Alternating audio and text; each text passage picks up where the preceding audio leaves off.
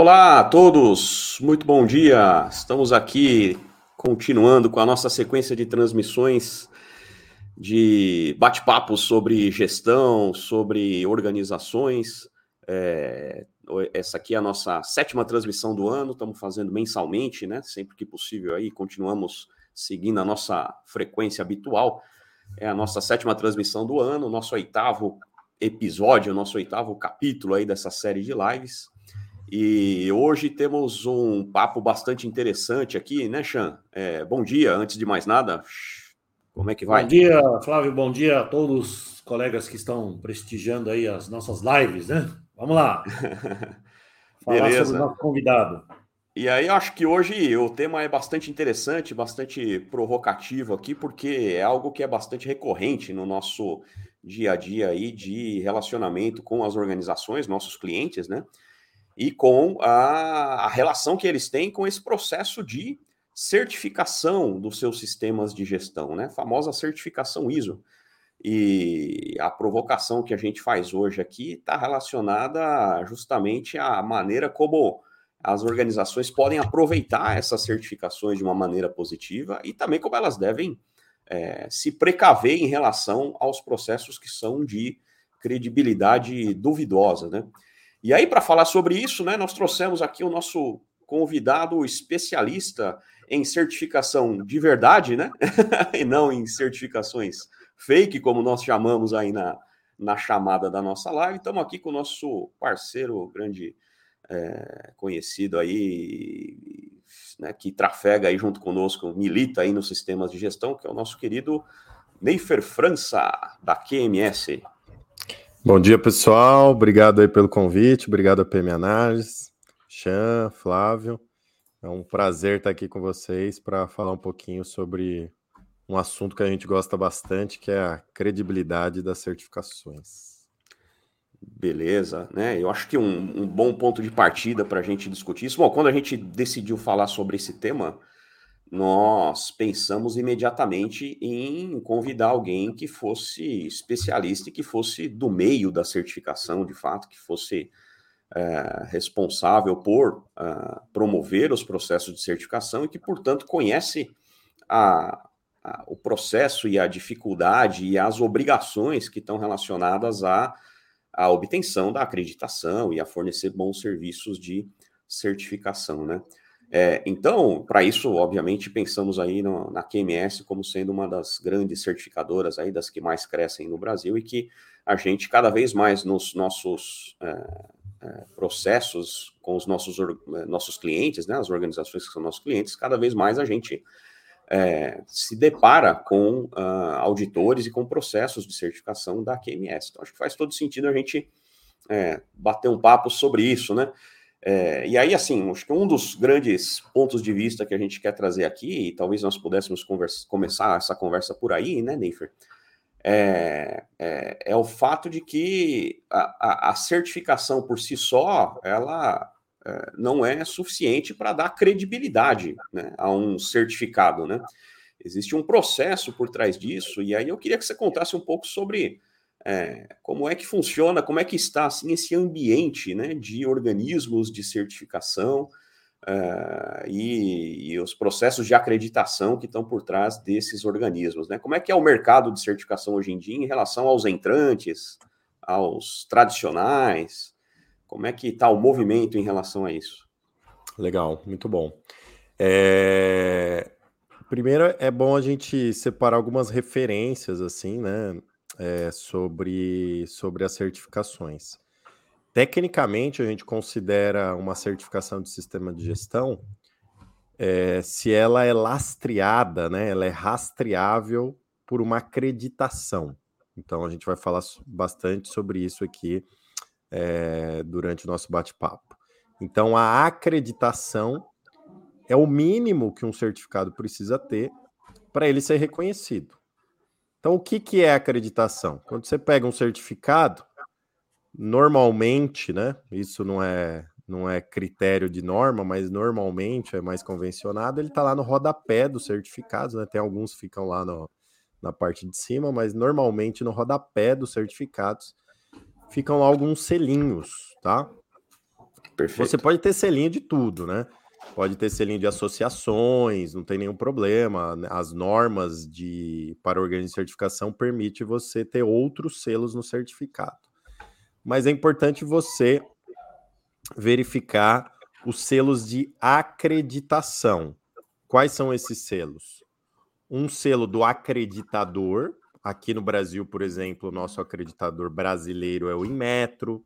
Nos Estados Unidos tem mais de um acreditador, né? IAS, ANAB, na Austrália já a ZNZ, na Holanda RVA, na Inglaterra IUCAS, é, no Peru Inacal e por aí vai. Né? Então, cada normalmente cada uhum. país tem um organismo de acreditação, é, exceto os Estados Unidos, que tem cinco organismos de acreditação, tá?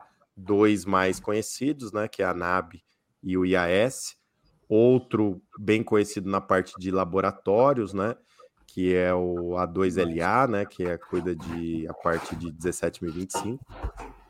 É, então funciona dessa forma o processo de credibilidade. Então eu gosto de separar, é, tem até uma aula nos nossos cursos de auditor líder é, e essa aula é a mais comentada, que o pessoal tem mais curiosidade de falar, é, que é a aula que eu falo sobre a 17021, é um módulo né, que eu falo sobre a 1721, e dentro desse módulo eu tenho aula falando sobre a credibilidade das certificações, acreditação. Eu abro o site do IAF, então explico como que o nosso auditor líder, né? Porque um auditor líder ele precisa ser capacitado para isso, ele é um ele é uma ferramenta, ele é uma engrenagem importante aí para esse processo. Então ele precisa conhecer profundamente isso, né? Então a gente colocou uma aula é, uhum. dentro do módulo da 17021 lá no nosso curso de auditor líder, explicando o que eu vou explicar para vocês aqui com mais detalhes, obviamente, mas é basicamente isso. Então, primeira coisa, quando você vê um certificado, é olhar lá o rodapé, ou olhar por ele lá, ver se tem alguns selos de acreditação. Obviamente que você não vai conhecer todos os acreditadores, né, Chan? Tem aí é, centenas de acreditadores aí no mundo, né? É, é, porque, como a gente falou, é um por país. Obviamente, tem alguns países que não têm seu acreditador, né? Pega mais daquele país central, acontece muito com a África, por exemplo, né? Uhum. Na África, ele faz um pool de países que concentra em um acreditador específico. Mas vamos dizer aí que tem mais de 100 acreditadores. E esses acreditadores também precisam ter lastro, né? Então a gente vai, vai subindo lá o, o nível é, da credibilidade. Então, um acreditador, para ser acreditador, ele precisa ser reconhecido pelo tal do IAF, que é o International Accreditation Forum, né? Ele precisa ser signatário, ou seja, ele precisa seguir as determinações e regras do Fórum Internacional de Acreditação, que é o IAF. Por quê? Porque daí a gente vai começar a entrar em situações que uhum. acontecem no mundo, né? Não só no Brasil. Acho que o Brasil, eh, se bobear até menos, viu, Flávio? É, tem muita coisa aí fora do Brasil pior. É, que são é, profissionais ruins, ou, certificadoras ruins, consultorias ruins, como tem em todo o mercado, né? Então, no nosso mercado de sistema de gestão não é diferente. Então, para você saber se um organismo, você vai pegar aquele selinho, você não tem ideia. Pode ser um organismo lá do, não sei, da Turquia, por exemplo né? Então, você de cabeça, né? Eu sei isso porque é meu dia a dia aqui, mas você que está aí vendo a gente, um profissional de qualidade, não é seu dia a dia, então você vai lá no site do IAF e consultar se aquele selinho daquele cara lá, daquela empresa acreditadora, é signatário ao IAF, tá? Se não for, já começa uma certa falsidade, né? É, sobre o processo. Então, o certificado precisa ser acreditado por um organismo de acreditação, que quer dizer que esse acreditador auditou e acreditou a certificadora, e o acreditador precisa ser signatário ao IAF. Ah, mas nem sempre tem o logo do IAF no certificado. Isso é comum, tá? Por quê? Uhum. Porque o IAF tem os determinados escopos, é, principalmente produtos, inspeção e em sistema de gestão, basicamente das normas comuns é 9, 14, 45 e 27. Então, se você for para uma norma mais nova, por exemplo, a 37001, não faz parte do escopo do IAF. Então, quando você vê um certificado da 37001 no mundo inteiro, tá? É um certificado da 37001 no inteiro, não vai ter o selo do IAF, mas vai ter o selo do acreditador, por exemplo, o Inmetro, o IAS, a ANAB, a IUCAS. Então quer dizer que aquele certificado é acreditado, mas ainda aquela norma não faz parte do escopo do IAF, tá? Então esse é um ponto importante. É um também. detalhe importante, cara, legal. Nem sempre precisa de selo do IAF, mas sempre precisa do selo da acreditação. A não ser que é uma norma muito específica e seu organismo de certificação deixou claro que aquele processo não é acreditado. Aí é opção sua, como cliente, parceiro, etc., optar é, pela certificação não acreditada ou não. Né? Então, tem, por exemplo, normas é, muito específicas, né? E normas novas que nenhum organismo de acreditação ainda tem o processo. Né? Então, às vezes a certificadora faz, mas uh, o acreditador ainda não criou o que a gente chama de esquema de acreditação. Ele não criou ainda isso. Então, pode acontecer. É... Então, esses são, são pontos importantes. Mas, assim, 9.001, 14.001, 45.001, 27.001, 37.001, 37.301. Então, são normas aí bastante certificadas no mundo inteiro, né? Então é inconcebível o seu certificado não ter acreditação, tá? Inconcebível. Porque uhum. aí você vai estar tá um passo atrás mesmo e você é, vai estar tá correndo um risco muito grande. Eu faço uma analogia quando todos nós aqui temos filhos, né? É, muita gente aí que está assistindo a gente tem também.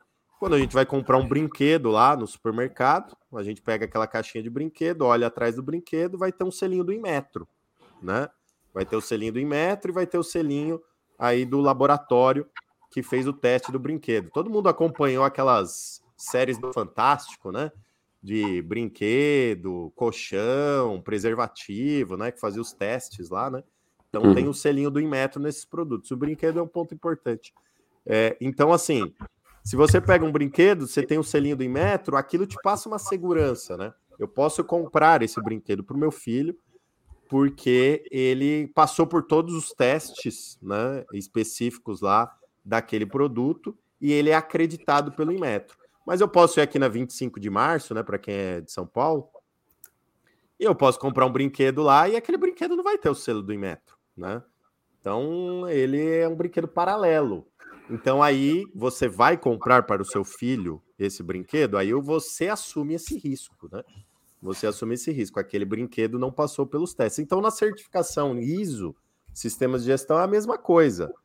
É, se você obter um certificado ISO 9001, a norma mais antiga do mundo é, é, de sistemas de gestão, a norma das normas, sem acreditação, é um negócio fora do comum, né? É inconcebível.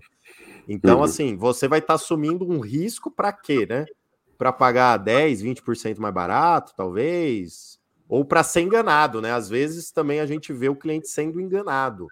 É... Ou às vezes conivente, ou às vezes enganado. Então, a, é, é basicamente isso aqui é a introdução para a gente saber qual é, é um certificado que tem uma rastreabilidade ou não. Ô, Nefe, deixa eu aproveitar a oportunidade, a gente não, não deixou de perceber, né? É, a QMS, a organização né, a qual você está vinculado, parabéns aí, né, pela acreditação, né, na 37301, né, que vocês tiveram reconhecimento. É, feito esse registro, né, tem muita coisa que o pessoal é, associa a questão de certificação a custos, né? Uhum. Então, algumas empresas, né, em função de uma necessidade específica, elas partem, por vezes, eh, na a busca né, de, eh, tipo assim, uma declaração de conformidade. Né? Não vou dizer em relação a uma ISO 9001, como, que é uma norma mais tradicional, mais reconhecida, sim, sim. né? mas, por exemplo, uma, é, 27001, que é da segurança da informação, a parte da declaração de aplicabilidade, o anexo A da norma, né? Então, muitas uhum. empresas, principalmente as de, pequena, é, de pequeno porte, né? Por vezes eles pensam, oh, será que tem algum organismo de certificação que pode me dar uma declaração de conformidade? Não é bem uma certificação, né? Mas tipo assim, um atestado, um retrato instantâneo. Como é que funciona uhum. isso? Né? Tem sua validade, não tem? Legal, é que... boa. Boa pergunta. Bom, aí, aí, vai ser o critério de cada organismo, né? Aqui na QMS, atestados de conformidade, a gente, a gente faz atestados de conformidade de normas que não são de requisitos, tá? Ou seja, normalmente as normas não, não finalizadas em um, né? Que são normas de requisitos. Por exemplo, a 56002, que é uma norma de inovação. Perfeito. É, é uma norma de diretrizes, a 56002, final 2, né? É uma norma de diretrizes. Então, nem que a QMS quisesse, a gente poderia ter acreditação dessa norma, porque não é uma norma de requisitos. Mas a gente, é, um pool de empresas veio até nós e, e eles queriam um atestado de conformidade dessa normativa. A gente criou um processo aqui, um esquema de certificação por atestado de conformidade, utilizando os mesmos critérios né, de rastreabilidade, de certificado, competência de auditor e etc., de todas as outras normas, e a gente oferece para o mercado o atestado de conformidade para a ISO, a, a ISO 56002. A gente já tem aí é, oito é, ou dez empresas certificadas por atestado de conformidade na, na norma de inovação, né? Então tem cases bem interessantes aí, a, a Messer, empresa de gases, Atento, uhum. Telemarketing, enfim, eles são certificados aí por nós em inovação. Mas aí é um atestado de conformidade de norma de diretrizes, tá? Isso é o que acontecia, né, Neifer, até pouco tempo atrás, desculpa te cortar aí, né? É, antes da 37301, você tinha lá 19.600, né? Exato, exato. Que era a norma A 19.600 de... é um caso emblemático uhum. sobre isso, bem legal. É, uhum. a, quando começou os acordos de leniência no Brasil, né? É, quando existia Lava Jato, é, a gente, os acordos de leniência previam que a, as empresas precisariam implementar um programa de compliance em conformidade com a uhum. 19.600. Uhum. E aí o órgão regulador, né, que é a, que é a CGU, ele, ele cobrava isso, né? Então, o acordo uhum. leniência, então ele cobrava isso. Mas como a empresa leniente, que assinou o acordo, ela poderia provar isso. Então não tinha jeito de ela provar. Então ela bateu na porta dos organismos é, e falou: Ó, vocês fazem essa certificação? A gente respondeu: Não, a gente não faz, porque é uma norma de diretrizes. Daí foi a mesma coisa. Ah, então vamos criar um processo aqui para. É, para certificar as empresas por atestado de conformidade, né? Daí quando veio a 37.001 uhum em 2016, esses acordos de leniência já mudaram, né? Saiu a 19.600, já entrou a 37.001. E agora uhum. com a 37.301, né? A norma de sistema de gestão de compliance substituindo a 19.600, isso praticamente acabou. Mas é, é, surge essas necessidades, né? Inclusive vocês que são especialistas em gestão de riscos, por exemplo, existem empresas no mundo que têm atestado de conformidade da ISO 31000, por exemplo, né? É, é uma coisa que dá para fazer. Aqui a QMS nunca fez, né? Mas é uhum. é possível fazer. Então, a, uhum. você pega uma norma que não é de requisitos e estabelece um atestado de conformidade. Mas de normas que você é acreditado, é, existe um mandatory document, né? Um documento mandatório do IAF, uhum. que ele proíbe, ele proíbe que você, organismo acreditado em um determinado esquema, se eu sou acreditado em ISO 27001, 9, 1445, eu sou proibido em emitir um certificado sem acreditação. Tá? Então, se meu cliente falar, não, não precisa de acreditação, não, eu quero. Eu falo, não, não posso, né? É, não, é, é, impossível. Então, a gente, a, o, o IAF já previu essa questão. Por quê? Já fica estranho, né? Se você é acreditado, uhum. por que, que você vai é. emitir um certificado sem acreditação? É. Né? É. é. Então você é proibido pelo por esse mandatório document do IAF a emitir um certificado sem acreditação. É. Isso, é, isso é um equivalente ao cliente que vem para a gente pede um orçamento é, sem nota fiscal, por exemplo, né? Isso, exatamente. A gente ouve coisas do tipo, porque claramente é, é, se o esquema é o mesmo, o processo é o mesmo, você quer com um documento ou com outro, você claramente está querendo é, ser oportunista por, por, algum motivo, né? Normalmente financeiro, é um desconto, é algo a menos que você vai ter que pagar, né? É, faz todo sentido. E porque no final das contas, né, tendo acreditação ou não, é, e claro, né, onde o esquema de acreditação é aplicável, existe e, e é a salvaguarda do consumidor é, desse processo de auditoria, ou a organização que vai ser certificada precisa ir por esse caminho, mas no fundo o que nós estamos falando é sobre, sobre credibilidade, né? Assim, sobre a, a, aquele papel. Qualquer um escreve num papel empresa certificada ou empresa Sim. de acordo com a norma. Isso obviamente é, é, possível. Assim como qualquer um escreve num cheque um valor e coloca ali uma data. A questão é o lastro, né? É a credibilidade que aquilo traz. E a garantia de que, se você é, é acreditado, você passou por, é, por, um processo mínimo né, de, uh, de, de. O processo de acreditação, ele obviamente atesta né, que o seu processo de certificação está de acordo com as normas. Então, é, é isso, né? É a, é, a, é a credibilidade por trás.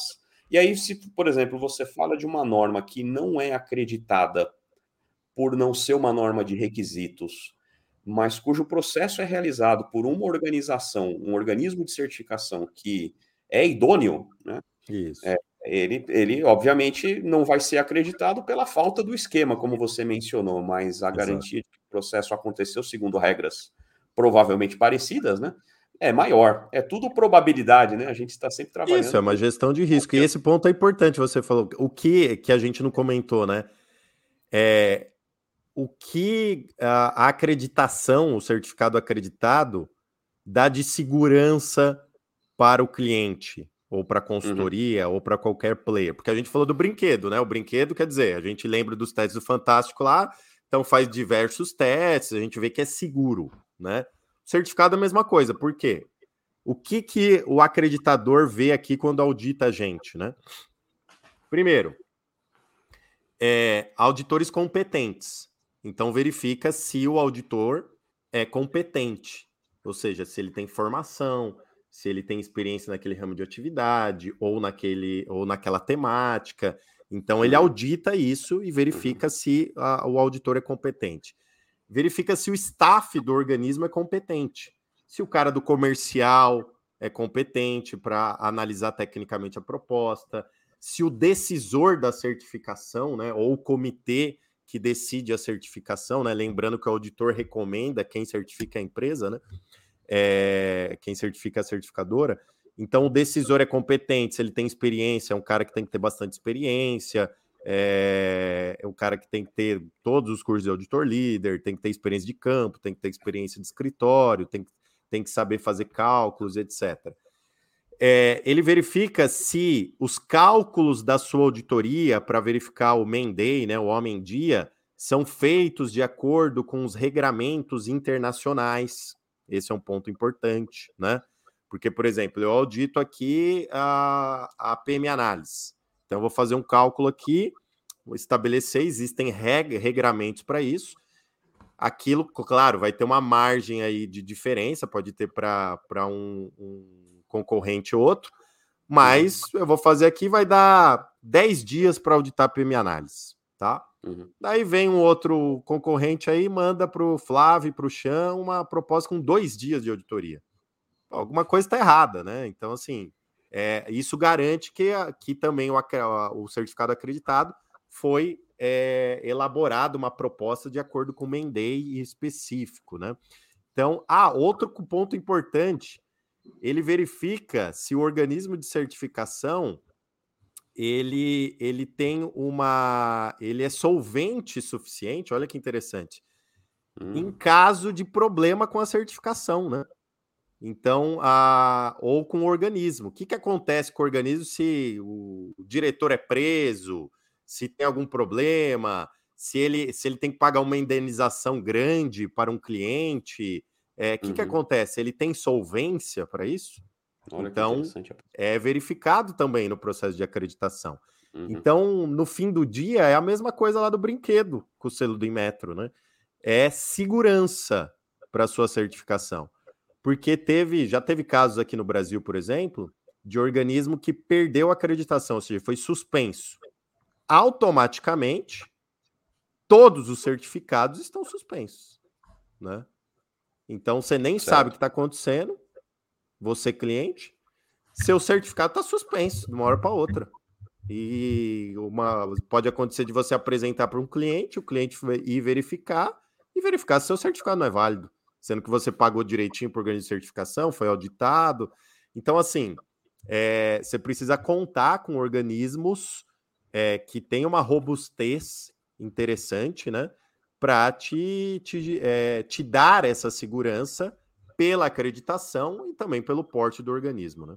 Acreditação é o mínimo, né? É o mínimo. O mínimo, é, se num processo de compras, né? A gente aqui é, é profissional de ISO 9001, né? Então, quando for fazer o procedimento de compras lá, mínimo, mínimo para ser é, contratar uma certificadora, o mínimo do mínimo, para começar a conversar, fazer uma reunião, receber proposta. Ah, você é acreditado nesse produto que você está me oferecendo? Ah, não, já, já filtrou, né? Depois você vai ver outras coisas, né? O porte do organismo, se ele tem reconhecimento internacional, vai verificar cases, vai verificar referências, daí é outros processos de compra. Mas para começar a conversar é a acreditação. Tem um ponto interessante, né, Nefer? É, você mencionou em avaliação de riscos, o Flávio falou sobre a questão de garantia, né? O, o público em geral, né, quando é, percebe ou sabe que uma empresa é certificada, né? E se tem um sinistro, né, um evento, né, uh, indesejável que aconteça, a primeira coisa que o pessoal pensa é: opa, peraí, essa empresa é certificada, né? Pode uma coisa dessa, Arnaldo? Como diz, uh, pensaria o pessoal, né? É claro que para nós, né, a gente sabe, ó, uma coisa é sistema de gestão, a, que é você ter é, acompanhamentos é, periódicos né, sobre o modo como a empresa vai tratar né, o gerenciamento de, um, de uma dada disciplina, de um dado enfoque. Né? A outra coisa são os sinistros que podem acontecer. Isso é uma coisa, tem a ver, inclusive, com essa solvência que você mencionou, né? Porque um fato desse pode trazer uh, um dano à própria imagem né, do organismo certificador, né? Ah, sim, com certeza. Então, teve vários casos aí, né? É, recentes no país, acidentes ambientais, né, que provocaram isso, daí foram verificar. É, o, o, principal pilar de um organismo de certificação é a imparcialidade, né? Então, é, e é o principal risco que temos que gerenciar internamente aqui. A gente tem um uhum. comitê de imparcialidade que se reúne todo ano aqui, comitê de membros externos, que vem aqui nos criticar. Então, também mais um requisito de acreditação, né, que eu não comentei lá. Então, tem membros externos que vêm aqui nos criticar em relação à questão da imparcialidade. A gente apresenta todos os nossos riscos, nossos controles e avalia isso. Então, essa questão de imparcialidade é muito importante em todas as etapas do processo, né? é, imparcialidade no processo comercial, no processo técnico, processo do auditor, no processo de auditoria, da emissão do certificado. Então, vai de encontro com essas questões também. Se você for imparcial e aconteceu, como pode acontecer qualquer um desastre ambiental, um grande crime, né? Por exemplo, anti-suborno, compliance, é, isso não está isento, uma empresa certificada 37 mil, por exemplo, praticar suborno, não está isento, né?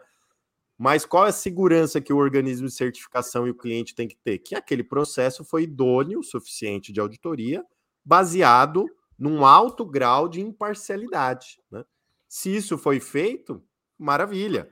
É, a qualquer juiz, qualquer justiça, está disponibilizado tudo para a justiça, relatórios, competência do auditor, tal, mostrando que aquele processo foi idôneo. Então, assim, e caso aconteça qualquer coisa, o organismo tem que ter solvência suficiente para é, também é, poder indenizar de alguma forma. Né? Isso já aconteceu no mundo, né? tem alguns cases no mundo sobre isso.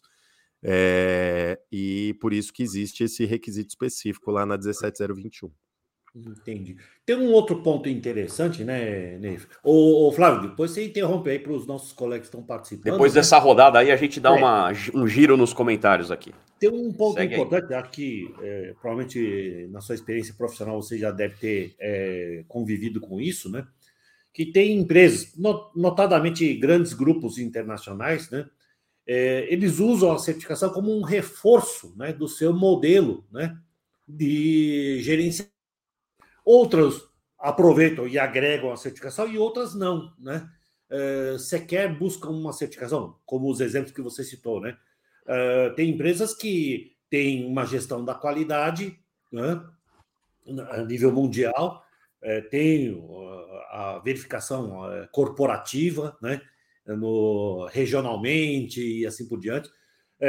Na, na, no meio ambiente, igualmente, eles fazem isso, né? Então, tem empresas que é, tem o seu modelo né, e não fazem uso da certificação, e tem empresas que têm o seu modelo e usam a certificação como reforço. Né? Então, o que, que você tem a dizer sobre isso? Ah, legal. É, eu, assim, o, a gente tem vários clientes globais, assim, que eles têm o seu modelo, como você está falando, um modelo de gestão que eles mesmos auditam as plantas por todo mundo, e também usam o processo de certificação para ser mais um controle, né? Então é isso que eu, que eu falo, né? É, é você ver a certificação como ferramenta, controle. Assim, a gente, como a gente é o principal é, certificadora hoje na América Latina das normas de compliance, né? Eu converso com bastante compliance officers. Quando a gente está falando da importância da 37001, da 37301, eu falo, ó, é, tira até o peso dessa certificação, mas ela vai ser mais um controle interno para sua uhum. organização, uhum. que vai ter um uhum. organismo auditando, verificando, validando, né? É, um termômetro para o seu programa de compliance, no caso. E para todas as outras temáticas também é verdadeira, né? Ambiental, segurança e saúde ocupacional, você vai ter seus diversos controles é, e a certificação vai ser mais um dos controles. Tem, tem empresa, por exemplo, que é que às vezes a certificação é o principal controle. Então ele tem lá, aí vai de acordo com a governança da temática de cada empresa, né? Então, assim, eu, eu faço o mínimo lá de segurança ocupacional. Sigo lá a legislação, que já nem é tão mínimo aqui no Brasil, já segui a legislação, puxado, já está é já tá no máximo, né? Mas vamos lá, segue a legislação. É, qual mais controle que eu vou ter além disso, de seguir a legislação? Não, eu vou ter uma certificação ISO 45001. Uhum. Então, uhum. quer dizer, já é o principal controle da empresa, tá? Uhum. A 45 mil. Mas a gente vai nessas empresas que têm controles globais, auditoria global, área de verificação, que cada planta tem que mandar relatório é, mensal, semanal. Então, aí os controles são mais. E tem empresa que opta para, para, por não ter a certificação, como você disse, né, Xan? Assim, é claro que eu sou suspeito para falar, né? Vou puxar aqui a sardinha para o meu lado, mas eu acho assim, um desperdício, né? Como a gente falou, é mais uma camada de controle. Uhum. É, por quê? O, o, a redução de, de custo não se justifica. O investimento em certificação ele não é tão alto assim, né? Todo mundo já, já sabe mais ou menos os valores, né? Então, assim, o investimento em certificação não é uma coisa que vai mudar uma empresa dessa. Não é por isso que a empresa não vai certificar. É, certificando, ela tem mais uma camada, mais um controle, mais uma ferramenta. Então, assim, existem, isso está diminuindo, né? É, no uhum. passar do tempo. É, eu acho que as certificações hoje, é, com certeza, ela teve uma perda de credibilidade no passado, mas eu, venho, eu vejo dos anos 2000 para cá, ela retomando essa credibilidade justamente pelas temáticas diferentes de certificação. Eu, a, gente, a gente tem um cliente de ISO 9001 e uma coisa que até me entristeceu. Eu posso falar aqui porque eu já falei em palestra e tal, é, e é notório que eles fazem mídia sobre a certificação. É, é uma empresa muito grande que é a Sky Telecomunicações, é nosso cliente é, de certificação. E um processo muito bom, eles fizeram assim um sistema de gestão maravilhoso, diz 9001. Eu tive a oportunidade de fazer a primeira auditoria lá, eu fui auditor, né, fazer a auditoria inicial. E daí a reunião de fechamento, né? O presidente da empresa, os diretores, né? Então daí a gente fez uma reunião de fechamento, todo mundo lá também ficou bastante feliz com a certificação. Depois o presidente da empresa me puxou no canto. Isso daí a certificação deve ter sido em 2000 e a gente está em 2020, deve ter sido em 2017 por aí a certificação deles lá, 16. É, o, o, presidente da empresa me puxou no canto, né? Que eu presidi lá a reunião de fechamento. Depois da reunião de fechamento, ele falou: pô, pô, legal, a gente tá super feliz tal. Mas me diz, me diz uma coisa: a minha percepção é que a ISO 9001 caiu um pouco, né? De uns anos para cá. Olha só, né? Eu falei, uhum. poxa, olha que, que pena, né? O cara pensar dessa forma, né? Que é, o cara é um executivo, né? É leigo em sistemas de gestão, mas quer dizer, você viu que a, a percepção dele, ele tá vendo mas talvez por que isso, né? É, talvez pela popularização da ISO 9001, eu coloco assim, né? Antigamente, né, Chan? É, o Chan, aí um contemporâneo aí de certificação, já participou é, de, de grandes projetos aí no Brasil. Então, antigamente, aí quando a norma veio para o Brasil 91, 92, é, eram só grandes empresas certificadas, né? principalmente as, as automobilísticas, né? Puxaram, é, puxaram as certificações, depois foram para os. Talvez a popularização, que não é ruim, né? Pelo contrário, é muito bom. Talvez a popularização da ISO 9001 é, traz essa percepção para o empresário, para o executivo, que a, agora qualquer um tem, né? Qualquer um tem. Eu, eu posso até concordar que qualquer um tem, mas poucos mantêm. Eu acho que essa é a, é, é, o ponto da ISO 9001 propriamente dita, né? A uhum. norma das normas aí. É, acho que qualquer empresa pode certificar, eu também concordo com isso, mas isso poucas é vão manter a sua certificação. É, segura, segura esse gancho aí, pessoal. Deixa eu, deixa eu dar, vamos dar uma geral aqui nos comentários só para dar um bom dia aí para quem chegou depois do início aí também, né? E lembrá-los aqui de quem ainda não se inscreveu no nosso canal lá, faz essa, faz a inscrição, ativa lá o sininho, né? para a gente estar tá sempre juntos aí nas nossas conversas mensais aqui. Tem um pessoal que já deu bom dia aqui, o Rafael, a Nani de Castro, a Jennifer, Renato, o que mais aqui? Tem diferentes plataformas, então tem o pessoal que está no LinkedIn, o Edson, Guilherme, a Laís, o Flávio Xará, Flávio Mangueira, Ciro Roberto, grande Ciro, e José Luiz Costa. Então o pessoal aí está participando e comentando aqui em alguns casos aqui, dando bom dia tal, e falando sobre algumas, algumas questões aqui, né? Eu coloquei uma aqui que foi em relação a, ao HSAS 18001, que por um tempo muita, eh, não havia acreditação dessa norma, né? Por ela até não ser uma ISO, e havia muitos certificados que eram declaração de conformidade, como a gente ah, começou. essa é uma boa da, contar a história é. da OSAS, né? O é, que, que acontece? A, a OSAS é uma norma britânica, né? A BNT lá da é, a BNT lá da Inglaterra, né? Uma BS OSAS 18001 uhum. era, né? É, quando ela começou a ser adotada, não existia uma norma de segurança e saúde ocupacional, né? No, da ISO, reconhecida mundialmente, então adotaram é, adotaram a norma britânica, que o, o, o, britânico né, sempre foi bastante reconhecido por normas em geral, né, não só normas de sistema de gestão, mas por normas em geral. Então o mundo adotou a OSA 18001 praticamente. Alguns países não, uhum. é, é, que não adotaram. Né? A Austrália, por exemplo, não adotou. Eles têm uma norma, eles tinham uma norma nacional lá. Brasil tentou um movimento de ter uma norma nacional que nunca foi para frente, né? É... Mas no comecinho não tinha acreditação, mas logo depois começou a ter acreditação da OSAS. É... Mas muitos organismos não adotaram a acreditação. Esse caso eu acho que é emblemático porque eu acho que também arranhou um pouco aí a, a credibilidade, porque além de eles não ter adotado, eles não avisaram os clientes é, que, que aquele certificado não era. Assim, avisaram, né? Se você pegar lá o contrato, tem lá uma. Letras miúdas. Umas letrinhas miúdas que você vai ter que colocar uma lupa lá para ver e tal. É, mas o que eles não avisaram é que existia a possibilidade de obter uma OSAS 18001 acreditado. A QMS, desde que veio para o Brasil em 2011, é, recente, né? Em comparação uhum. a outros organismos, é, sempre, sempre fez acreditação, sempre fez a certificação da 18001 acreditada na época pelo organismo australiano lá, JASNZ. Uhum. Então, é, e a gente a gente tentava mostrar isso para o mercado, né? Falar, ó, muita gente emite certificado sem acreditação.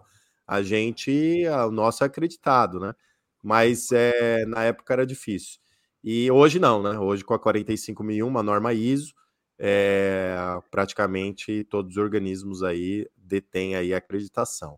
Mas é importante também verificar que também existe uma parcela significativa de organismos não acreditados, ISO 45001. Se você pegar organismos nacionais aqui brasileiros, é, um ou outro só. Pode ir lá no site do Inmetro, deve ter é, no máximo quatro ou cinco lá com acreditação da 45001. Perfeito, né? Mais alguns, mais alguns comentários aqui. O José Luiz, acho que eu já dei bom dia aqui. O Laerte, também parceiro nosso aí, está acompanhando. E o Vitor Melo, né, fez aqui alguns comentários que eu acho que é o gancho para a gente ir para essa segunda, essa segunda parte da conversa, né? Até agora a gente estava falando assim, provavelmente do, é, do, do, da organização ou do cliente que é, do incauto, né? Ou daquele que não presta atenção ou que eventualmente não conhece esse esquema de acreditação e de o que seria um certificado com credibilidade, digamos assim, né? É um, é um viés desse nosso grande tema aqui, que é a certificação é, para inglês ver, né? Ou a certificação fake, como a gente comentou. Quer dizer, uma parte é o próprio processo de certificação que precisa ser é, estruturado em bases sólidas e confiáveis, né? É, o outro lado desse, dessa conversa é a organização que consome esse serviço, que busca certificação e que contrata é, empresas para serem é, para certificarem o seu próprio sistema e que, e que não utilizam esse processo como um instrumento de, uh, de melhoria, de monitoramento, de controle dos seus próprios parâmetros, dos seus próprios procedimentos internos, né? E aí, Chan, é, eu vou trazer aqui o comentário é, do Vitor, né? Que também já está repercutindo aqui com outros comentários aqui embaixo, né? É, que está relacionado com isso, né? É, na verdade, começa, começa um pouco antes aqui o comentário dele, né? Na área que ele atua e tal, percebe que tem muitos temas em que as empresas colocam a conformidade à frente da segurança, né? É, é mais importante estar de acordo com a norma do que de fato, se eu entendi direito o comentário, né? Acho que é isso, né? É, do que está, do que preservar as vidas ou gerenciar os riscos e tudo mais, né? E aí o complemento do comentário dele é de que somente para passar na auditoria, ou seja, o processo é cheio de falha e não são mantidos. É, o que leva uma empresa, Chan, a obter uma certificação e não aproveitar esse processo para melhorar o seu próprio sistema, né? É o cara que quer o certificado pendurado na parede para mostrar para o mercado, simplesmente. É, é como é que a gente enxerga isso aí na, no nosso dia a dia, né? É, eu penso que aí, na verdade, é um erro né, de, de objetivo, né? É o que o Vitor comentou né, em relação à segurança da informação, né? Então, tipo, ah, você faz backup? Tem, tem um procedimento de backup. Está aqui o meu procedimento uhum. de backup, né? Uhum. Mas, peraí, isso efetivamente vai levar né, a assegurar né, a, a, a, confidencialidade, a autenticidade, a disponibilidade, né, falando dos uh, conceitos que estão ali na segurança da informação. Então, às vezes, o cara está preocupado com a conformidade com o item normativo, né, com o anexo A que seja, né, mas efetivamente o controle né, não reflete aquilo que é a essência né, de assegurar uhum. a, a, a, segurança da informação. Né? Então, é, é, no, no, meu ponto de vista, muitas empresas fazem isso com premissas, né?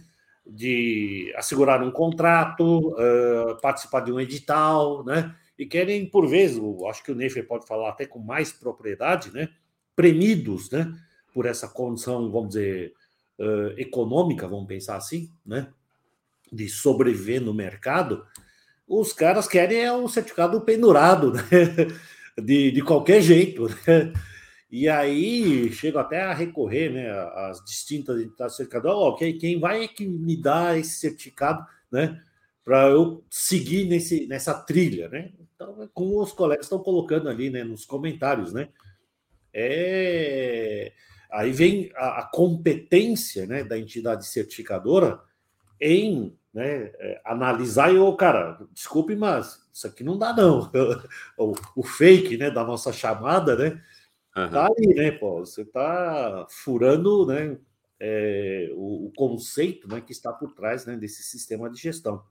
É, porque então... a, a conformidade em si, que nem o colega está falando aí, a, a, conformidade é o requisito mínimo, né? Então você vai atingir a conformidade.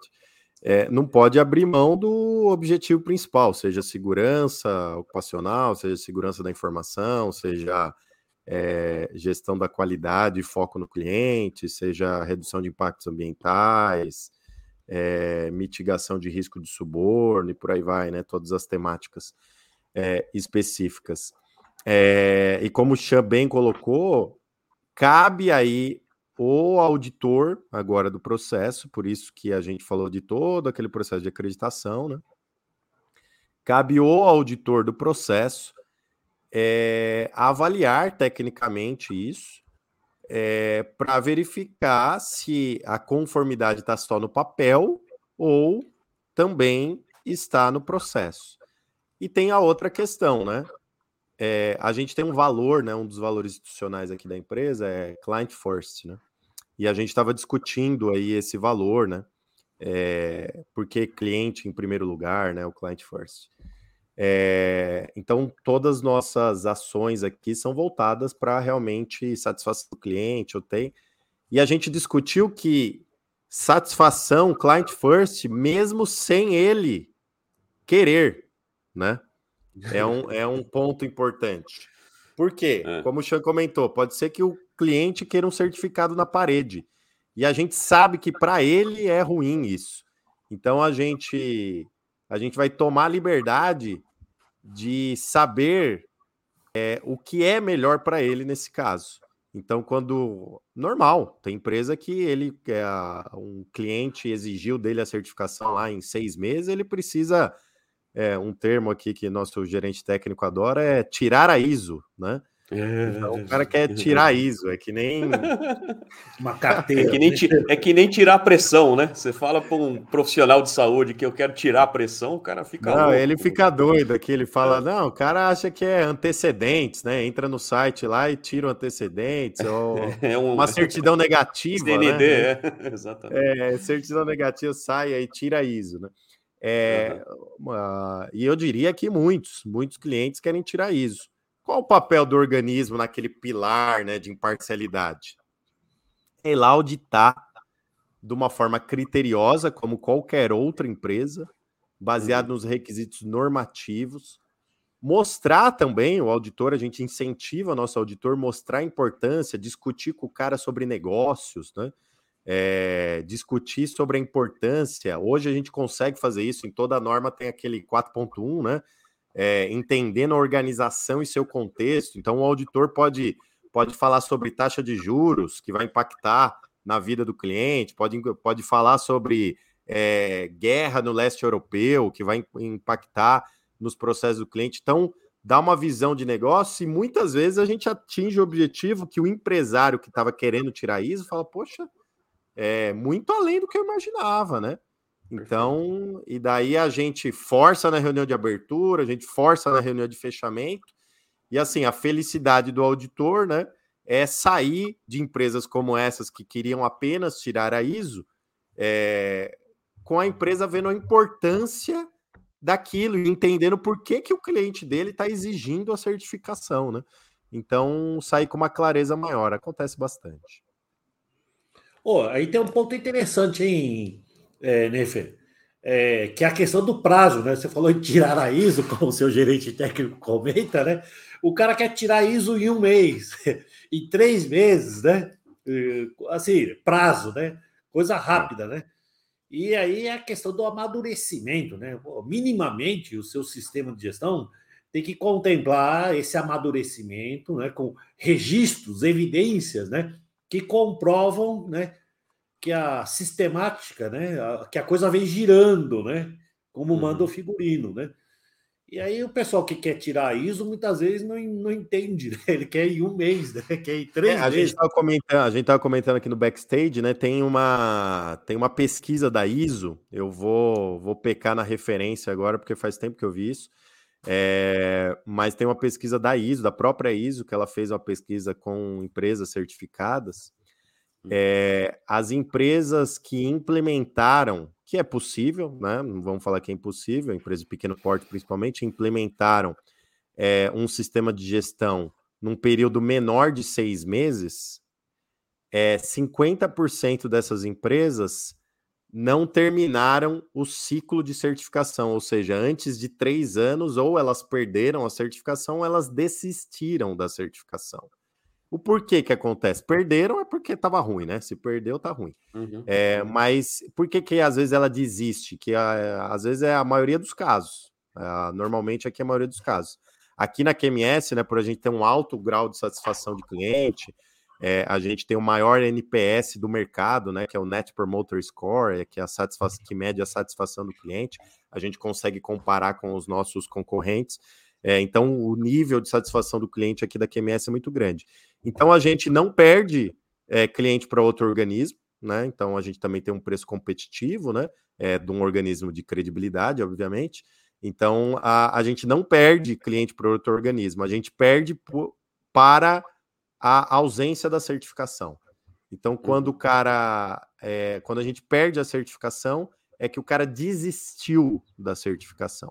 Aí por uhum. diversos motivos, né? Financeiro, é, mas alguns dos motivos são esses também mapeados aqui internamente, né? Então é, é até um bom ponto aí para a gente fazer a nossa própria pesquisa aí futuramente. É... Empresas que não viram valor na implementação do sistema de gestão. Aí, se seu cliente parar de cobrar, você vai parar de ter, né? Então, se você não viu valor nenhum seja 9, 14, 45, 37, 27, né? Acontece muito nas, nas normas SGI, né? 9, 14, 45, na exigência de cliente. É, então, se o cliente parou de exigir, você vai parar de ter, se você não viu valor na certificação. Então, normalmente, esses sistemas de gestão implementados num prazo muito curto de tempo, né? É, é difícil a consultoria, como vocês aí, conseguir transmitir know-how porque o objetivo da consultoria, acho que é esse, né? Vocês podem me corrigir. É, vocês não querem ficar a vida inteira no cliente lá duas vezes por semana, né? Você quer transmitir o know-how e fazer projetos, outros projetos dentro da empresa. Mas é, o objetivo da consultoria é transmitir know-how. Quando você não consegue fazer isso, e, e normalmente num, numa implementação curta, você não vai conseguir fazer isso. Você vai pegar para o é. cara, você vai escrever procedimento, né? Você vai uhum. treinar os colaboradores dele, então não vai ter uhum. tempo hábil de transmitir know-how. Então, uhum. quando não transmite know-how, infelizmente o é. cara é 50%, baseado na estatística da ISO, 50% desses clientes é, eles não terminam um ciclo inteiro de certificação. É, sobre isso, sobre isso, né, Chan? Só para te passar a bola rapidinho, é, é, de fato, né, cara? A gente, como consultores e como implementadores de sistema, a gente recebe. É, hoje não é o nosso principal negócio consultoria para é, obtenção de certificação. Né? Já foi, né? Mas hoje ele tem uma, uma parcela menor assim do nosso, do nosso mercado mas a gente já recebeu muitas dessas propostas, ou pedidos de proposta, para implantar em um, dois meses, né? Indecente, é, proposta gente, indecente. Proposta indecente, né, cara? E assim, é, tem sempre uma análise em relação a isso, porque no final das contas, o que nós somos, somos é, é, é a, a nosso principal motivo de existir é ajudar o cliente a resolver o problema dele. E os problemas são diferentes, né? Claro. Você tem empresas que estão com a corda no pescoço e precisa de determinadas é, é, é, né, demonstrar certas questões, você tem outras que querem, que não buscam certificação, querem só melhorar o sistema. Então, o negócio é, é realmente se adequar é, e entender até que ponto isso faz parte do que nós executamos e quando é que sai do nosso escopo. Né? Tirar o ISO, pior ainda, não é nem tirar ISO, é tirar o ISO, né? Que é mais louco ainda. É, tirar o ISO não é parte do que nós fazemos, né? É, não, não interessa para a gente questões desse tipo. É, o que nós fazemos é muitas vezes como uma primeira etapa preocupação com a certificação E depois disso, de repente, com mais tempo, com mais cuidado, a oportunidade de fazer ele perceber a importância de ter um bom sistema, né? Como você mencionou, né? Quando é muito rápido, não dá tempo de perceber isso muitas vezes. E nós já vimos isso acontecer. Nós somos é, é, a, a, espectadores dessa estatística que você falou, de que 50% das empresas que implementam em pouco tempo não seguem adiante, né? Isso é bem provável, né? Diga lá, Chan, eu te cortei quando você ia falar. Não, na verdade tem, tem dois pontos interessantes, né? Tem, como alguns colegas já comentaram aí no, no chat uhum. nosso aí, né? Na conversa, uhum. É, a questão de agregar valor e, e, coisa que o próprio Neif comentou também, né? Da, da competência né, do auditor em poder mostrar, né? Essa agregação de valor, né? Então, eu vou citar um fato aqui para para fazer a analogia nos vários enfoques, né? Então, olhando lá para segurança ocupacional, né? Aí o cara pega lá, tem vaso de pressão, né? Tem caldeira, NR13, né? Ah, tá aqui o meu relatório, né? Ok, mas o auditor competente ele vai ver não é só o relatório é, tempestivo, né? Vamos a assim, existência feito, simplesmente feito é. na época oportuna. Ele vai avaliar conteúdo, embora seja sistema de gestão, ele olha lá e lá no conteúdo, por exemplo, ele detecta lá, oh, meus, desculpe, vocês devem estar pagando por isso, né? Vocês estão gastando dinheiro. Mas aqui, quando diz que tem a válvula de segurança, está só um ok. Isso não é evidência necessária e suficiente para dizer que calibrou a válvula de segurança. Analisar é. criticamente, né? né? Aí o cara analisou o conteúdo e trouxe à tona. É, eu estou pagando uma coisa que Quer dizer, amanhã, quando o vaso de pressão ou a caldeira abrir o bico, é que ele vai investigar e descobrir que aquilo que ele pagava não era suficiente né, para dar a, a, segurança necessária. E aí podemos extrapolar a analogia né, para os vários sistemas de gestão.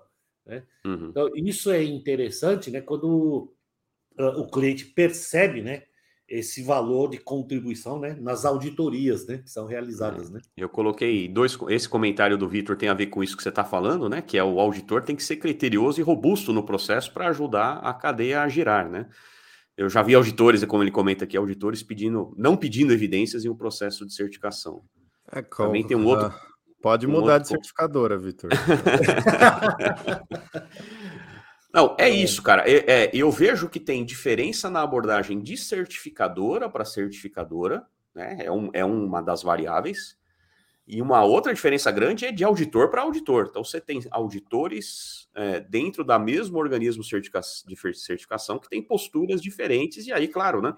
Sim, é, sim. Uma, uma, coisa é, é, o background de cada um, né? Certamente o meu, a minha abordagem é diferente da do Chan, que é diferente da do Neif. Claro, claro. Mas é papel do organismo de certificação manter isso em um nível é, mínimo, né? De, de profundidade. Então, é, é eu, eu acho que assim, ó, falando como, como player, né? O organismo de certificação peca muito em não estar próximo aos auditores né? Uhum. Então, se isso acontece, por exemplo, com. A... Aqui a gente está falando de organismos sérios, né? Então, um claro. organismo sério, tal, que ah, o auditor foi lá escorregou.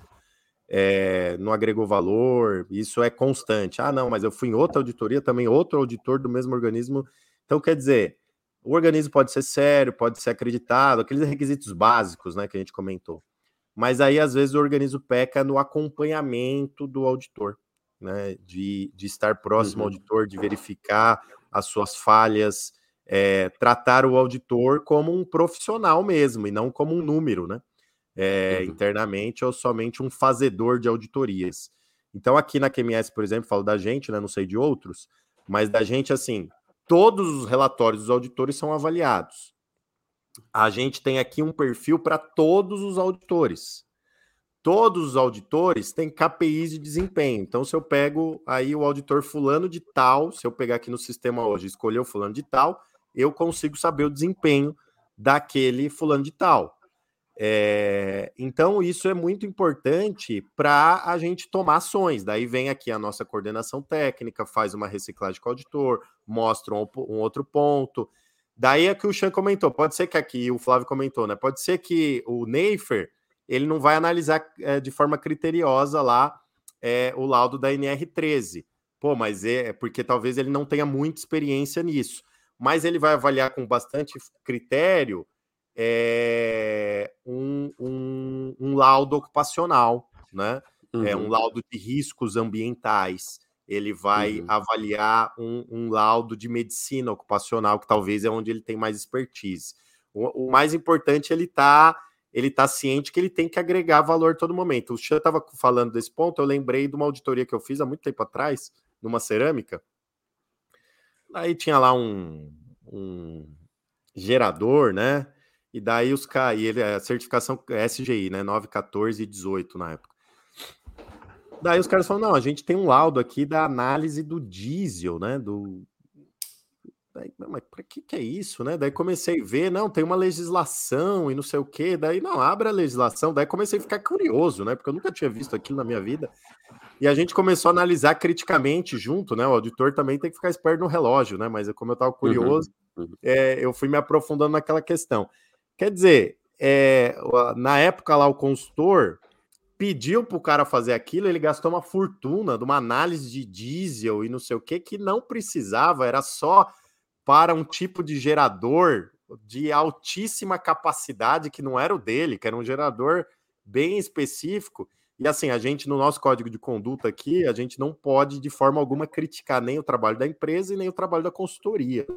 É, então, faz parte do código de conduta do auditor. Então, eu tive que pisar em ovos lá para falar: ó, se você analisar é, bem essa legislação, ela não é aplicável para vocês. Então, errou todo uhum. mundo lá, né? Errou a empresa, errou o consultor e errou a empresa de que levanta a legislação lá, que jogou uhum. essa legislação para o cara e fez o cara gastar uma fortuna mesmo. E daí eu tive que falar que ele gastou e não precisava ter gastado, né? À toa, né? É é, acabou gastando à toa. Então, assim, o auditor faz isso. Mas pode ser que eu não vi, talvez, o lado do NR3, mas agreguei valor, já saí feliz lá, né? Claro, Porque, claro.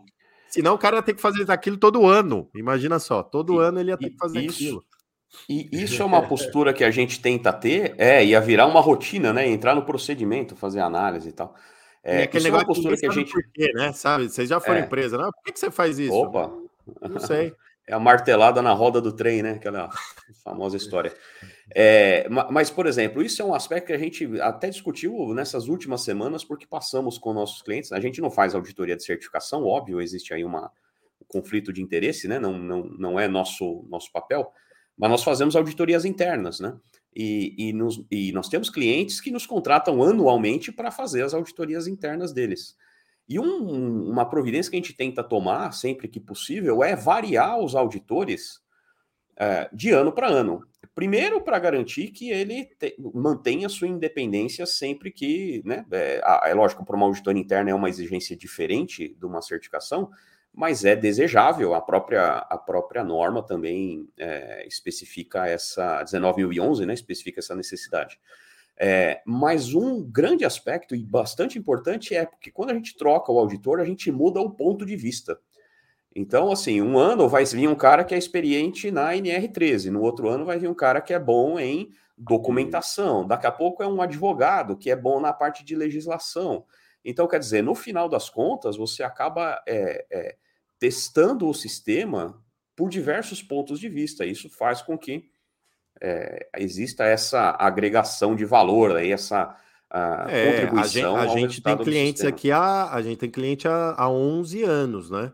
Então, uhum. em cada ciclo vem um ponto de vista diferente, então também não precisa ter pressa, né? O auditor, o auditor da auditoria inicial não precisa resolver todos os problemas claro. do mundo. Ele precisa agregar valor, dar o ponto dele, é, uhum. não pode falar besteira, né? Isso é importante. O auditor não pode ser ansioso, né? Pô, tá errado aqui, tá não conforme, né? É, precipitado, então, né? É, isso aqui é uma coisa que me irrita bastante. Então, assim, uhum. o, o, o, auditor ele tem que fazer uma análise, avaliar, né? Ser uhum. cordial.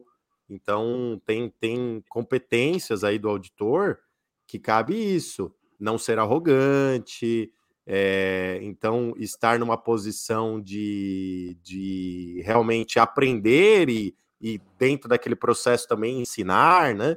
Então, é, tem que ser uma troca, a auditoria tem que ser uma coisa leve, uma troca de experiências, né?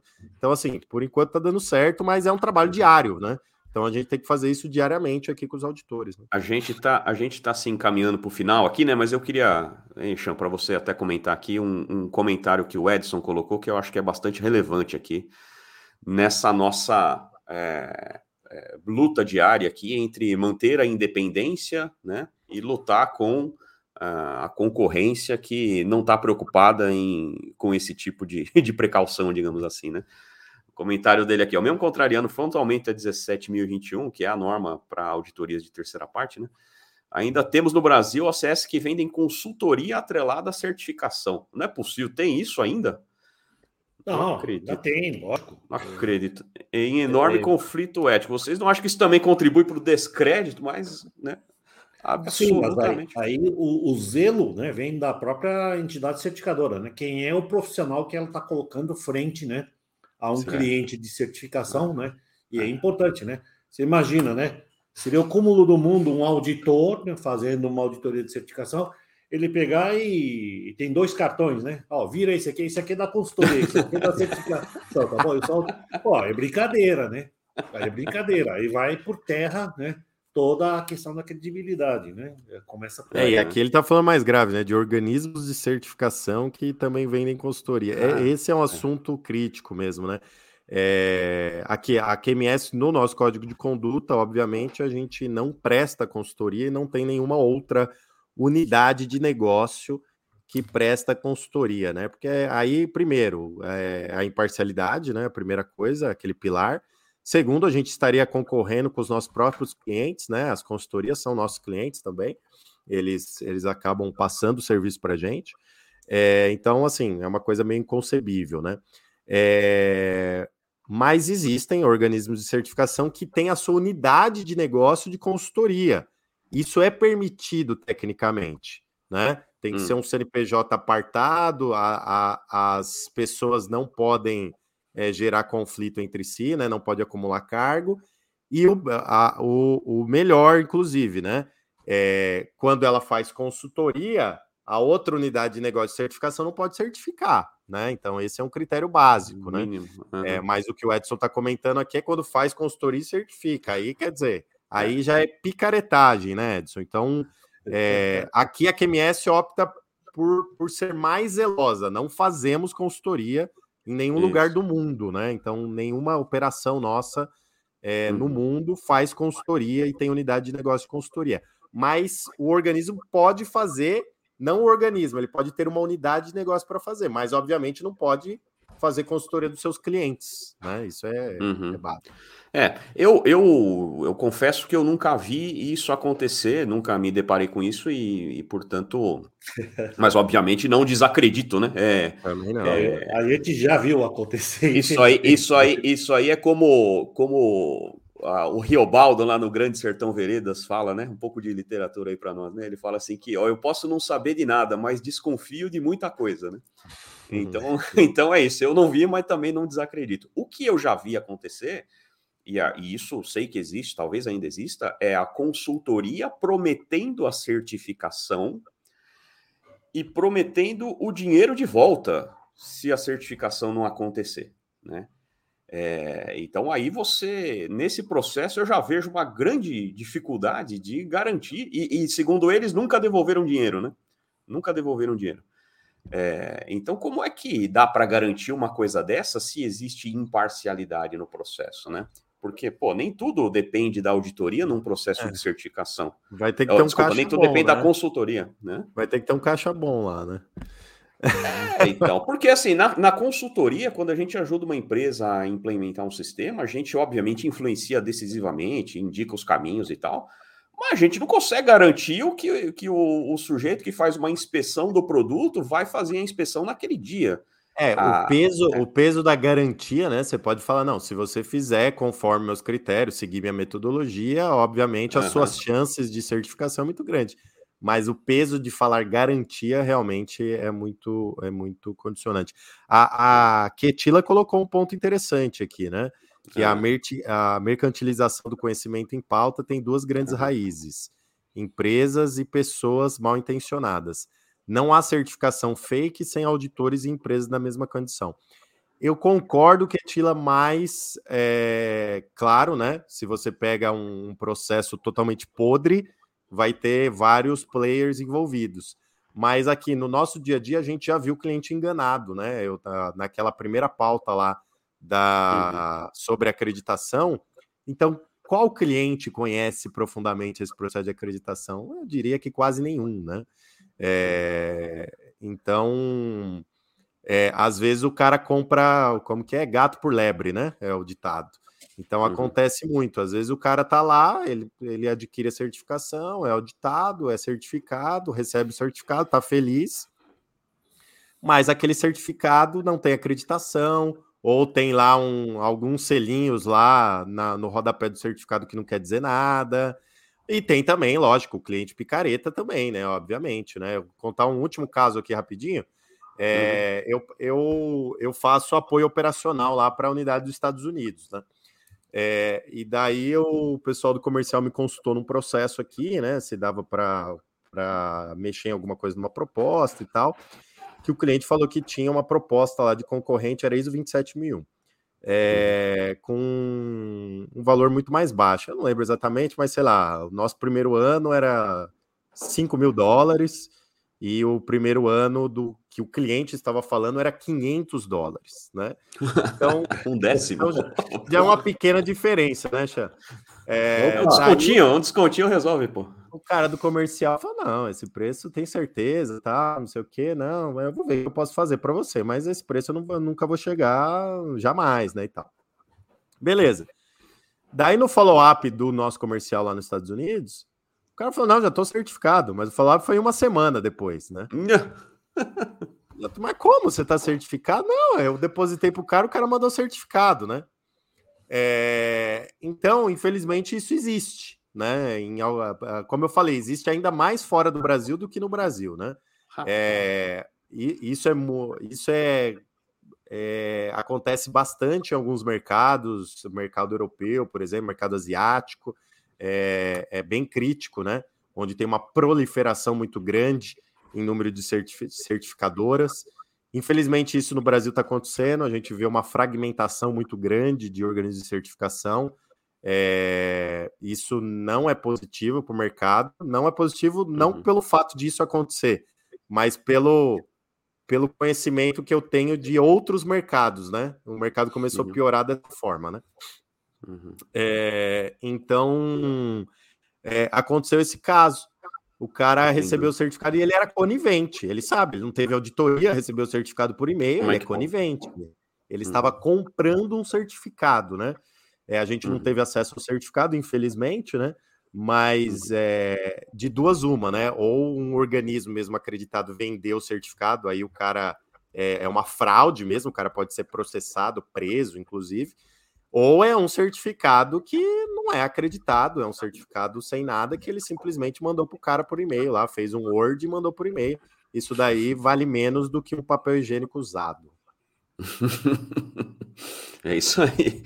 É, cara, e, e, aquilo, né, cara? Obviamente que quanto mais empresas concorrendo no mercado, mais interessante é para o consumidor, claro, né? Então, o problema não é ter muitos OCCs aí, o problema é a qualidade e o, e o meio como esses essas, essas certificadoras, né, esses organismos, se. Eu estou falando, a gente recebe semanalmente, quinzenalmente, ofertas do LinkedIn de abrir é, sucursais aqui, filiais de organismos de certificação do Egito, da Arábia Saudita, né, do Paquistão, da Índia. Que já são mercados complexos, né? Como eu já estava falando, já, já são, são mercados diferentes. complexos. Então, se você, é um empresário, por exemplo, vai entrar numa numa aventura dessa, é, uhum. ou você vai entrar já mal intencionado, né? É, um uhum. profissional, você vai entrar mal intencionado, e, ou você vai entrar com um risco muito grande. Então, assim, não vale a pena, né? Então, aí, isso infelizmente acontece. Eu também acho, não é a fragmentação que causa o problema, mas o que eu estou falando é que, como eu acompanhei o mercado, principalmente o mercado europeu, o mercado asiático, a, um dos gatilhos para isso acontecer foi a proliferação de organismos de certificação, né? É, uhum. Inclusive, em uma reunião do organismo de acreditação nacional, eu comentei que, que eu, a acreditação deveria ser muito mais cara, né? Uhum. Para ter uma certa, não uma barreira, mas em sim um filtro em relação uhum. a, a, a essa questão de solvência que eu falei, né? Então, uhum. quer dizer, para o cara ser um organismo de acreditação, ele vai ter que, no mínimo, ter uma capacidade de investimento. Acho que é o mínimo, né? Tem que ter, então, se tem o cara... seguro, né, cara? É. é. o cara vai abrir uma fábrica, o cara vai. Então, é, é já é uma barreira certa uhum. comercial, uhum. né? Então, assim, precisa ser avaliado, né? É, eu acho que é um assunto muito debatido e pouco é, e com poucos controles, infelizmente. Eu acho que isso uhum. é de grande responsabilidade nós, organismos de certificação, consultorias, uhum. é, organismos de acreditação principalmente. O IAF está fazendo um movimento interessante, que ele está criando o IAF Cert Search, né? Que você vai poder é, colocar lá e pesquisar. Busca. Vai demorar um pouquinho, né? Mas você vai poder pesquisar se a sua certificação é realmente acreditada. E numa reunião com eles, eles deram um número interessante é, 50% dos certificados no mundo hoje são acreditados, 25% dos certificados não são acreditados, né? Então é feita auditoria, não são acreditados, uhum. e 25% são certificados falsificados, né? Então, o índice é, é alto, hein? É, então o índice é alto. É quer dizer, a, é, metade, metade você tem segurança e metade não. Basicamente é isso que o IAF o IAF está falando. Uhum, uhum. Então, qual é o meio que aqui a QMS faz?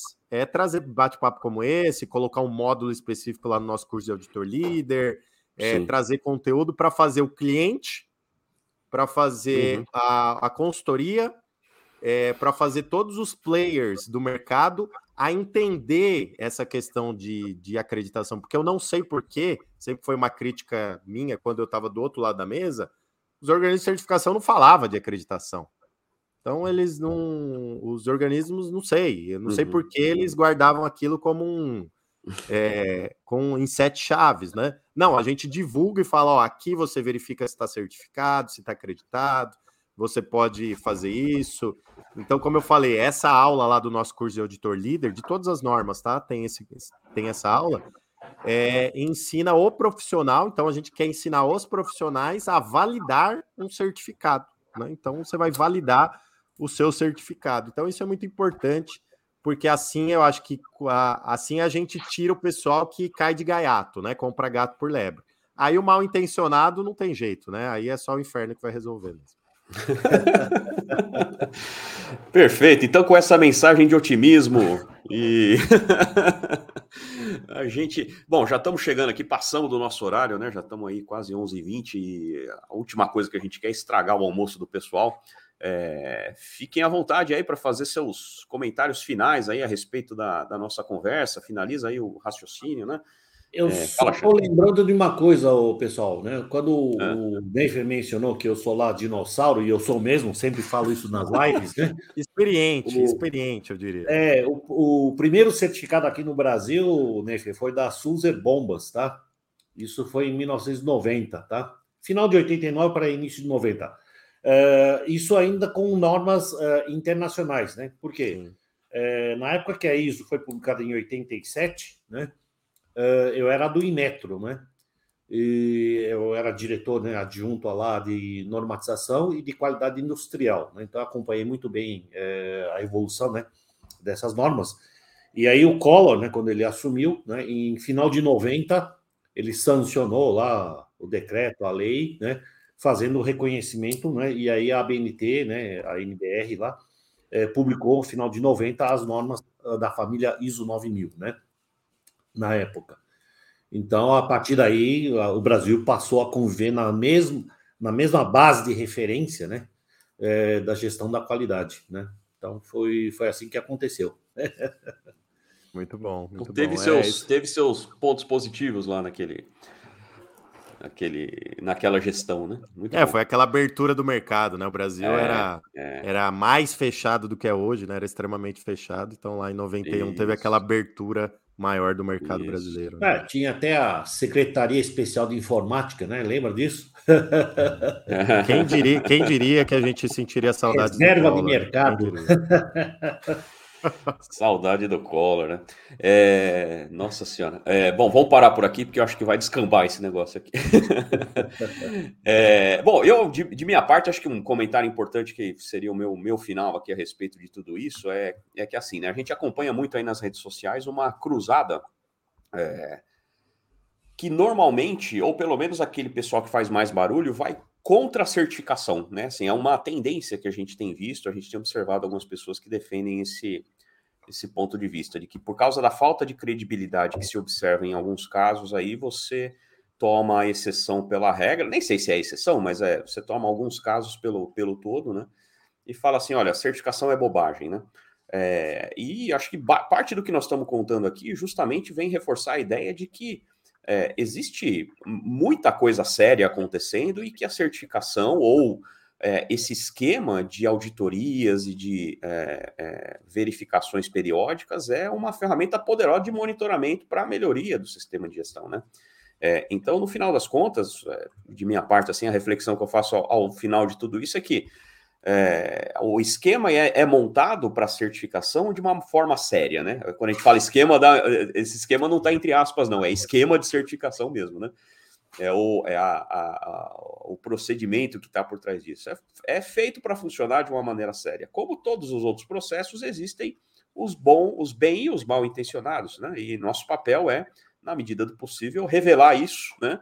É, trazer à tona é, e lutar contra essas esses processos que são contaminados, digamos assim. Né?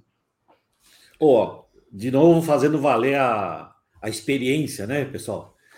Antes de vir a ISO 14001, na Europa tinha o IMAS, né? Environmental Management Audit Scheme, esquema. Esquema, esquema, exatamente. Então não é nada, vamos dizer, pejorativo. É, é. Né? é não é esquema, né? É.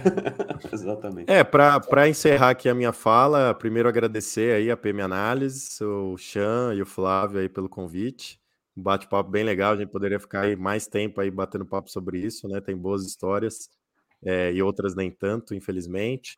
É, mas o importante é a gente estar tá discutindo, né? Então eu vi aqui o pessoal nos comentários, então achando interessante, está discutindo esse tema, é, trazendo clareza maior para esse tema. Eu acho que assim, a, às vezes a gente vê uma coisa ou outra, o pessoal indo contra as certificações. Eu acho que também são é, é uma certa frustração, né?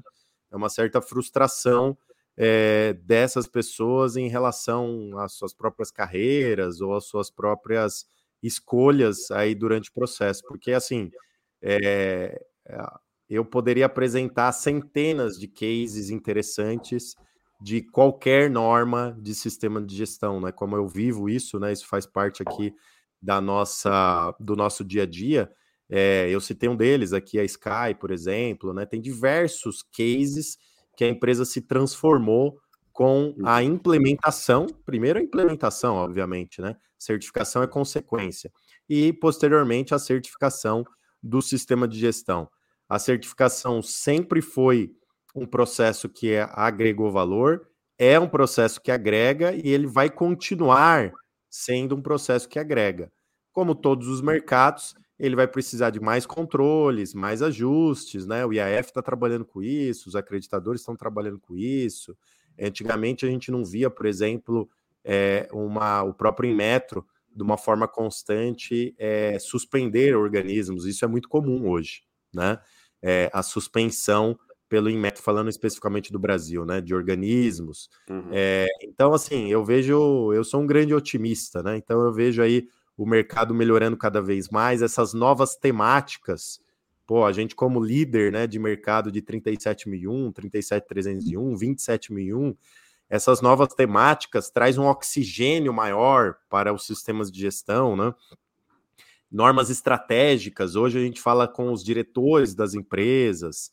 É, então, assim, é, é, é um mercado sensacional, ele tem ele está sempre em mudança, porque sempre entra novas temáticas e, e principalmente acompanha as tendências globais. Então, a, o sistema de gestão e a certificação nada mais é do que um atestado de credibilidade, né? Então, por isso que ela sempre vai existir. E num mundo cada vez mais globalizado, é, a gente sempre vai precisar ter players atestando certas temáticas é, para empresas e processos. E por isso que a certificação é, sempre vai crescer. Então, por incrível que pareça, para desespero dos pessimistas, é, todos os anos as certificações crescem. Perfeito, Neyfer. Chan? Perfeito, é isso aí. então tá bom, pessoal. Parte, Muito. Hã? De minha parte, não quero atrasar o almoço de ninguém. Maravilha, muito legal o bate-papo, passou rapidíssimo, né? É, a, o pessoal também participou bastante, é isso que a gente gosta mesmo, né, cara? De ouvir opinião, ouvir história, ouvir a percepção, né? Essa história do mercantilismo do processo aí também faz parte do, é, do cenário que a gente vive. Então, eu agradeço imensamente, primeiramente a você, Neifer, né, pela sua né, é, clareza aí, sua é, sempre prestatividade aí quando a gente quer conversar sobre esses assuntos, né? Obrigado, Chan. Obrigado a todos que estiveram conosco aí também pela paciência, pela contribuição, né? Não se esqueça aí no finalzinho, se você ainda não se inscreveu lá, se inscreva no canal. Mês que vem tem mais, né? Do mês que vem vai ser é, especial aí para nós, para PM Análises e para né, e para os nossos é, é, é, ouvintes aí, vamos trazer coisas diferentes. Uh, e é isso, né? Acho que foi muito legal, né? Fiquem atentos, nos vemos na próxima. Até mais.